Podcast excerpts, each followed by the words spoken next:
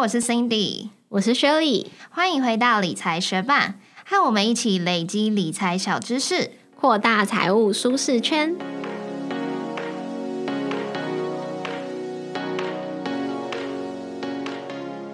在节目开始之前，我们要来分享一则雪伴在 Apple Podcast 的留言。他的名字是 Perry 零四零一，他说五星支持，内容实用，获益良多，惊叹号惊叹号，太赞了！感谢 Perry 零四零一特地到 Apple Podcast 为我们留下五颗星。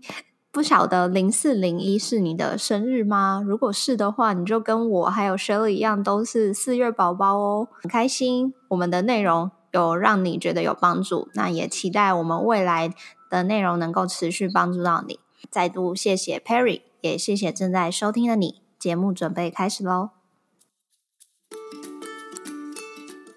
不管是在艺术创作、简报技巧，还是投资心法，经常都会有学了各路的知识后，整理出一套自己的门路的状况。像我是做行销的嘛，那行销的方法可以分为即刻式行销和主动式行销。即刻式行销就是利用像内容行销啊、写部落格啊这种方式，让别人受你的创作吸引，然后找到你、认识你。那主动式行销就是像是投广告啊之类的方法，主动出击。这两种方法都有各自的拥护者跟专家的做法，但经常一个品牌要发展的好，都是得双管齐下。不晓得在你的专业上是不是也有这样的状况？那我们今天要介绍的波段存股法，就是波段存股法让我滚出千万退休金这本书的作者江继云老师，他融合了传统存股法跟价值投资的概念，自创的一套投资刑法。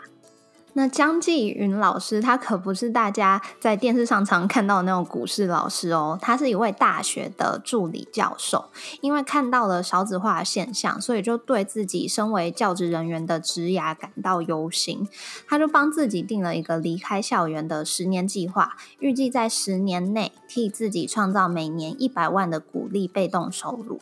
一开始，姜老师他也是从一般的存股法开始，他以中信金作为他的存股标的。可是，在第二年，他就发现说，哎，股利发放不如自己的预期，因此他就开始寻找一个更能达到他目标的投资方法。经过他自己的观察、调整以及实行，现在姜老师执行的这一套，就是他自行改良，可以同时赚取股利以及价差的波段存股法。所以今天就让我们一起来认识什么是波段存股法吧。波段存股法简单来说可以分成五个步骤。第一就是要寻找标的，你要寻找一个有潜力、体质良好，然后股价以两到三年为一个周期循环的公司。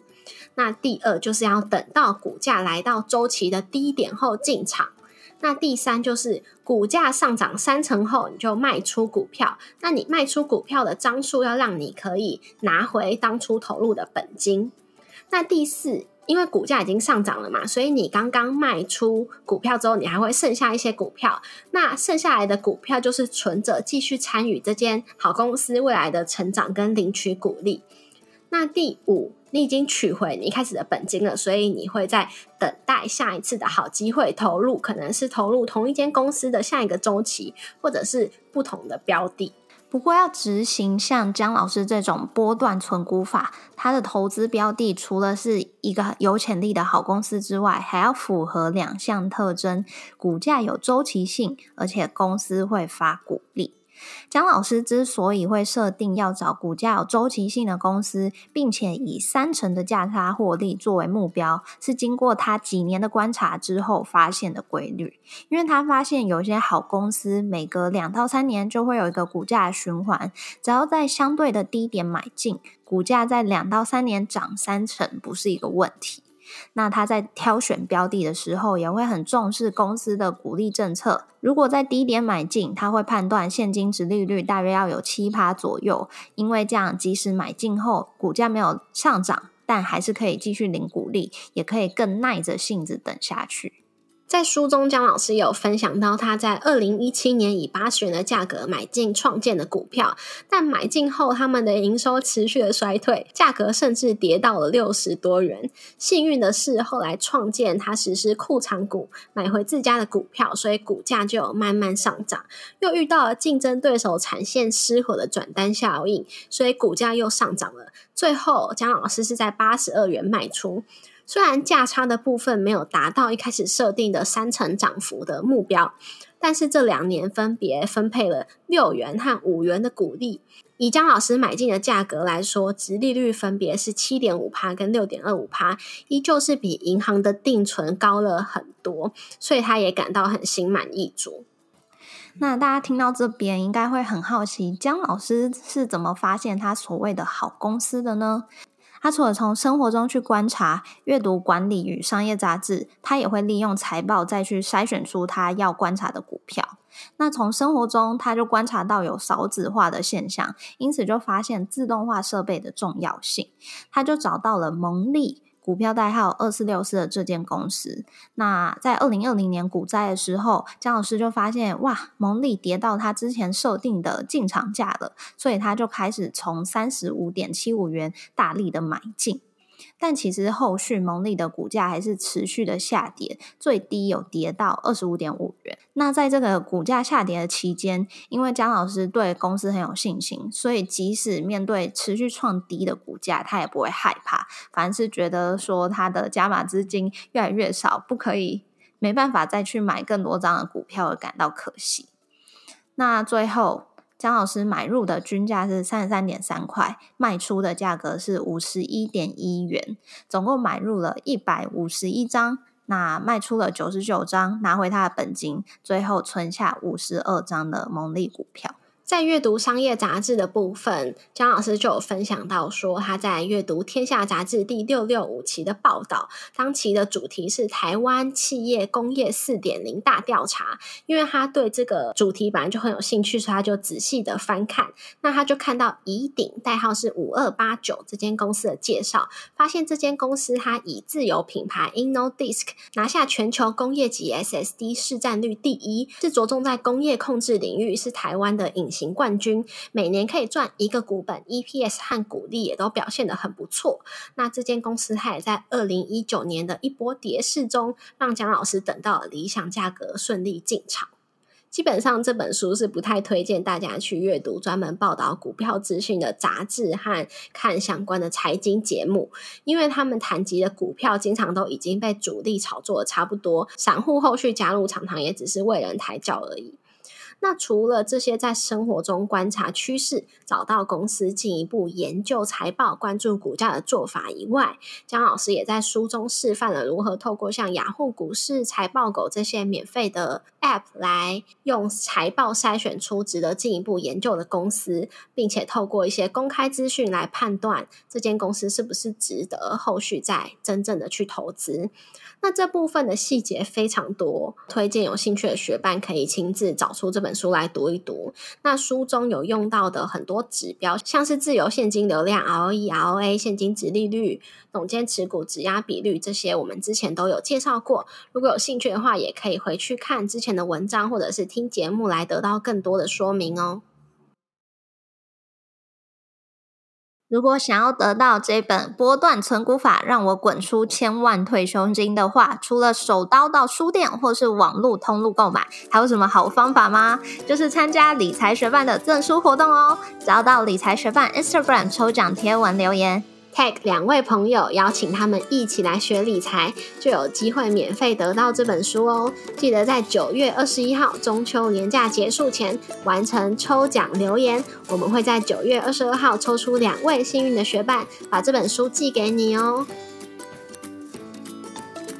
那经过产业发展性还有财报的检验后，你的股票观察清单里面可能有好几家公司。刚有提到这个波段存股法是要股价大约两到三年一个循环的股票才比较适合，所以姜老师他会去查看股价的月线，他把月线的历史价格走势分成四种形态，第一种是由高转低，第二种是突然暴涨，第三是一去不复返，第四是周期循环模式。这四种形态书中都有举例，我们也有把部分的截图放在我们的部落格文字稿上面，非常推荐你可以打开我们的文字稿边读边听，要不然可能真的很难想象我们说的图形是长怎样。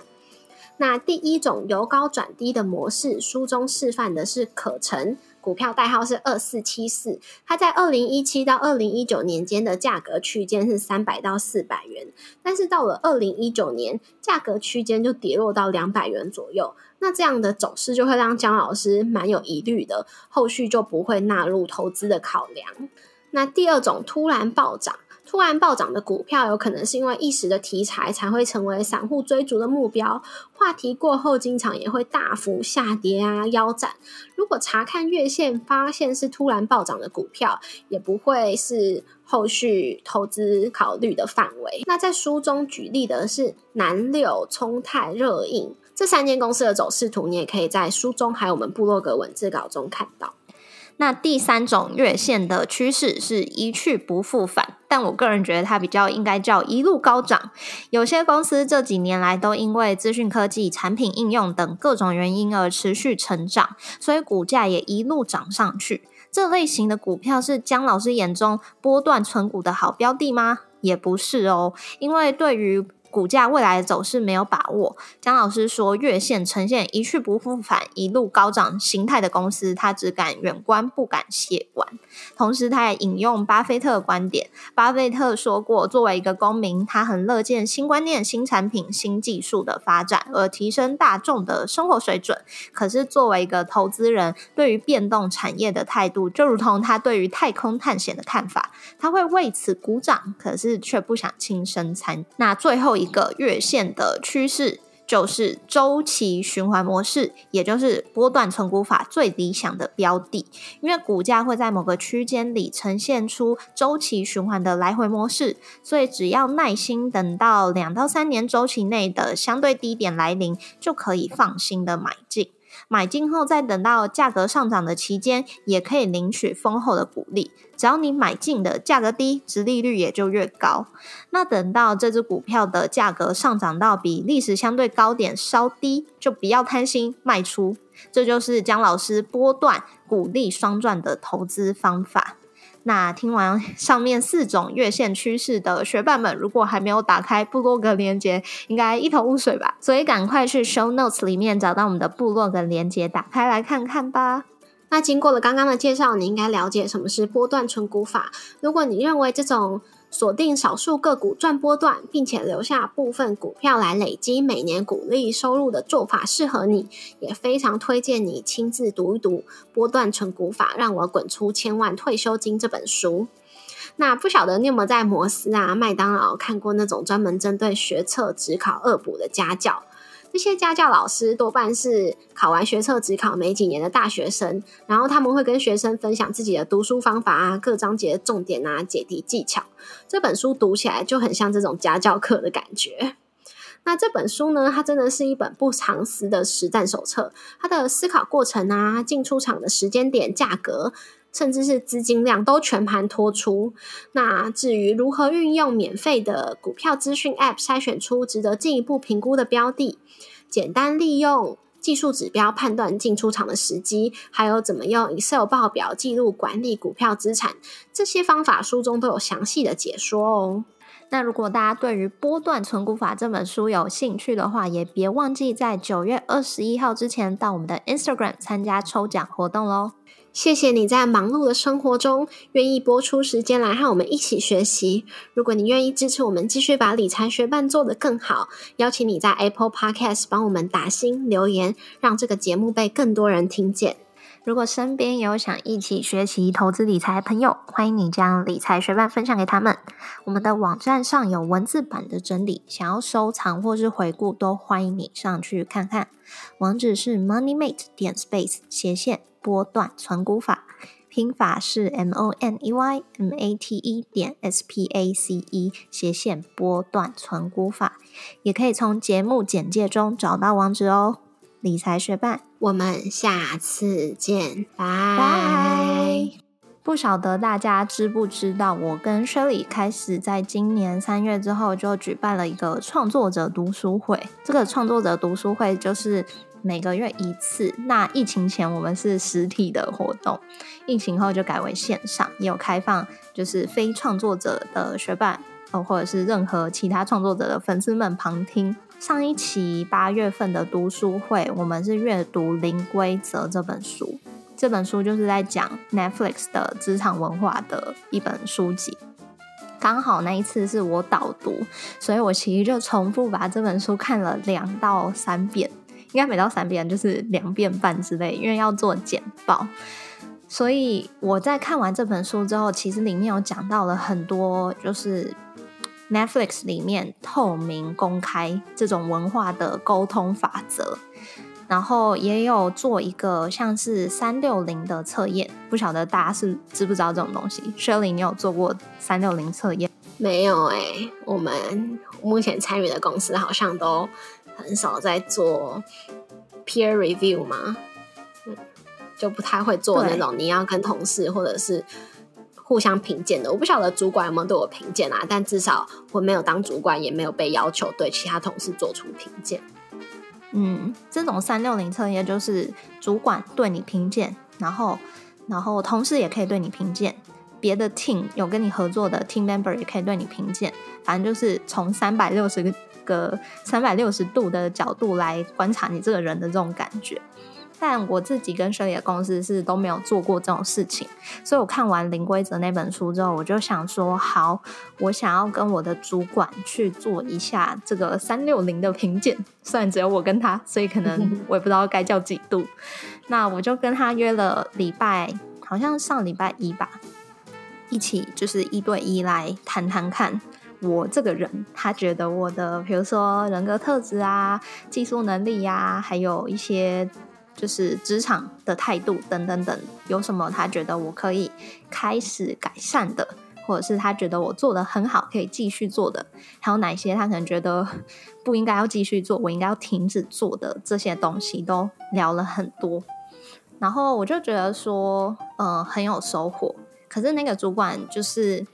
我跟他最近算是比较有深入的交流，我有跟他分享《零规则》这本书，所以他是看完了《零规则》，大概知道书里面是在参照什么样的准则之后给出意见，我们两个才开始这一场三六零的交流。所以在那个过程中，除了他给我很多的建议之外，我也有反馈他一些建议。那我觉得整体下来的体验是蛮好的。然后在最后一部分。我其实是有要求加薪。如果大家有去看《零规则》这本书的话，加薪也是里面他们很重视的一个文化吧，因为他们不想要把好的人才因为别的公司出了比较高的薪水就人才流失，所以他们都会主动的去了解业界现在的市场薪资，帮员工加薪。所以我看到这部分的时候，我就觉得说，好，我来做这个三六零，除了我可以。自我提升，就是听到很多诚实的建议以外，我至少虽然没有加薪到，我也可以保留这些很棒的诚实的建议，所以我就去做这件事情。所以你的要求，他有办法立即给你回应吗？还是因为他必须在跟其他人讨论，所以你一阵子之后才会知道结果？对，其实主管只能帮你争取嘛，他不是真的有。嗯，嗯看每个公司吧，但是至少在我们公司，如果要加薪的话，是上面的老板决定的，所以我的主管是是可以去帮我争取的。所以在最后面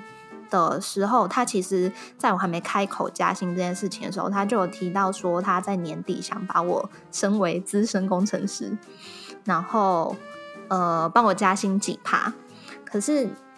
原本在谈加薪之前，我可能心底本来就有一个数字，那那个数字 跟那个趴数是不太符合的，所以我就有跟他就是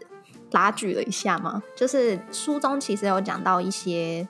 他们帮员工加薪的准则，就是如果现在市场上的薪水是怎样，他们就应该主动帮员工加到这样。就如果他们觉得员工表现还是很顶端的话，所以我就有问类似像是说，假设我今天就是撇除我已经在我这间公司呃的资历，我是重新透过面试进来，那你要给我 offer 的话，你会愿意给我多少的薪资区间？然后他就说这个问题很好，因为他就是会重新回想说，哎，那个就是他如果我是从事面重新面试进来的这个薪资，跟他帮我加薪后的薪资是不是有落差？所以最后这段对话就是差不多停在类似这边。然后他说他要去跟我们老板讨论看看。然后这礼拜五我就得到了结果，就是就有成功。加薪到，嗯，到一个比当初他说出的爬数还要更高的位置，所以我就觉得《灵规则》这本书 对我个人是蛮受用的，也很推荐大家去我们的创作者读书会的网页上面。其实我们每个月都有阅读不同的书籍，然后因为我们是分成导读，然后两位分享者，大家都会做简报，所以我们的网站上其实也是都有这些简报的资料可以免费下载的。那如果大家对这本书有兴趣，或者是对我们之后创作者读书会的选书啊，或者是我们的简报有兴趣的话，就赶快去我们的创作者读书会的页面看看吧。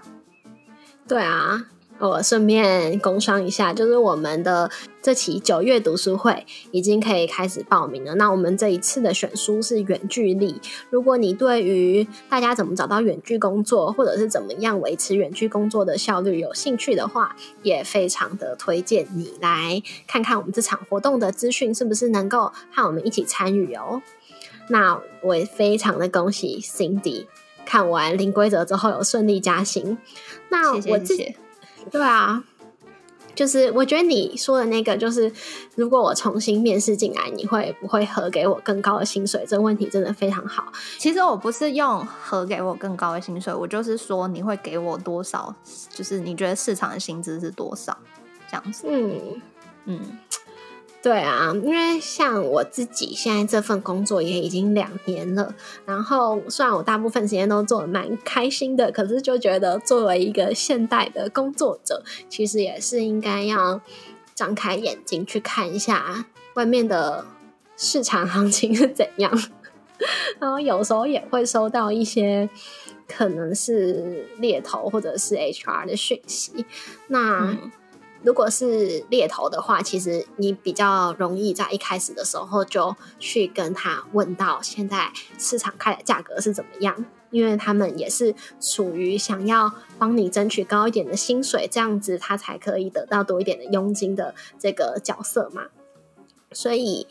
就会有知道说，有的公司它没有特别的 range，但它就是会想要用可能比你现在薪水多两成啊之类的来挖角你，然后就觉得说啊，就是在同一间公司，你要让公司帮你加两成，多么的困难呐！对呀，可是如果换工作，就是你做的可能只是差不多事情。或难一点事情，甚至是更简单的事情，或更有趣的事情，然后就可以加那么多，就觉得为什么公司要这样？就很像很多电信公司，他们就是很努力的，是寄出优惠去挖角洗码客户，可是就不愿意好好的保留那些老客户，就觉得当老客户是傻蛋嘛？就觉得，希望那些公司也可以看一下这本书，然后用合理的薪水留下人才。对，如果大家对于职涯，然后对于加薪这块有任何想法的话，非常推荐你这本书。对，如果你也有自己成功争取加薪的经验，也欢迎你私讯跟我们分享哦，让我们一起用一样的时间换取更高的薪水。对，说不定大家有更好的方法可以提供给我们知道，我们下次就用用看。